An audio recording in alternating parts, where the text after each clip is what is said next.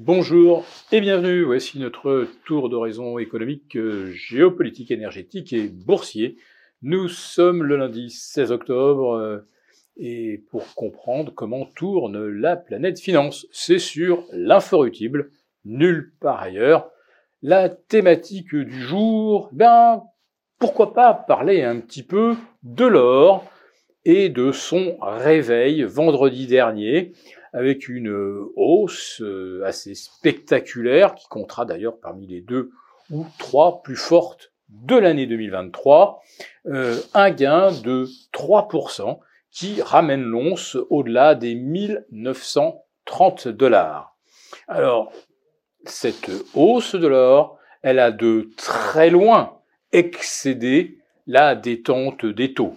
D'ailleurs, les taux euh, se sont à peine détendus vendredi dernier, et sur l'ensemble de la semaine, rien de très spectaculaire. En revanche, l'or a aligné trois séances de très forts rebonds. Donc, puisque ce n'était pas lié au taux d'intérêt, vous me voyez venir, évidemment, je vais vous parler de la conjoncture géopolitique. Et euh, l'or a manifestement retrouvé vendredi son statut de valeur refuge, alors qu'on assistait au même moment à une véritable envolée, on peut même appeler ça une flambée, du VIX, le fameux baromètre du stress.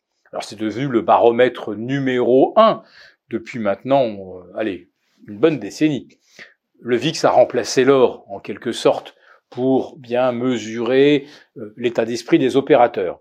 Donc ce VIX a fait un bond de 15,5% vendredi, alors que son sous-jacent, le S&P 500, ne bougeait quasiment pas. Qu'est-ce que ça veut dire? Ben, Tout simplement que les gérants de portefeuille ne veulent pas, ou surtout ne peuvent pas, alléger leur portefeuille, en tout cas à Paris, c'est quasiment impossible, vu les volumes quotidiens où on dépasse rarement le milliard et demi à 17h30. Bon, après, vous rajoutez les arbitrages, mais on n'est plus là dans de véritables échanges entre acheteurs et vendeurs. Bref, les euh, gérants de portefeuille, faute de pouvoir alléger suffisamment, eh bien, n'ont pas d'autre alternative que de couvrir au moyen d'options de vente. Voilà. D'où une forte progression également de la volatilité des puts. Mais du jour au lendemain, le VIX peut prendre 15%, en reperdre 10, on est habitué. Pour l'or, il est plus rare d'assister à ce genre de contre-pied, euh, de porte de saloon d'un jour sur l'autre, et on constate qu'effectivement, l'or ne recède quasiment rien de ce qu'il avait gagné vendredi. Et c'est vrai que les tensions géopolitiques ne sont pas retombées, elles sont simplement un peu repoussées. Alors on s'était quitté vendredi, je, je, je, l'avais euh, naturellement évoqué, le week-end de tous les dangers, et puis finalement ça a été un week-end exceptionnellement pluvieux au Proche-Orient, et certains disent que ces intempéries ont peut-être retardé les opérations euh, d'invasion de la bande de Gaza par les forces israéliennes, qui ont démenti euh, avoir renoncé à ce projet et attendaient que les circonstances soient plus favorables.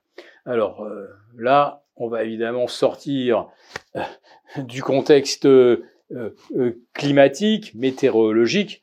Évidemment que le gros enjeu, c'est est-ce que les civils de la bande de Gaza peuvent ou non s'échapper par le sud, par la frontière euh, euh, égyptienne, et permettre ainsi aux euh, troupes israéliennes de rentrer dans une zone où en face d'eux, il n'aurait plus en effet que des combattants et non plus des civils servant, on le comprend bien, souvent de boucliers humains.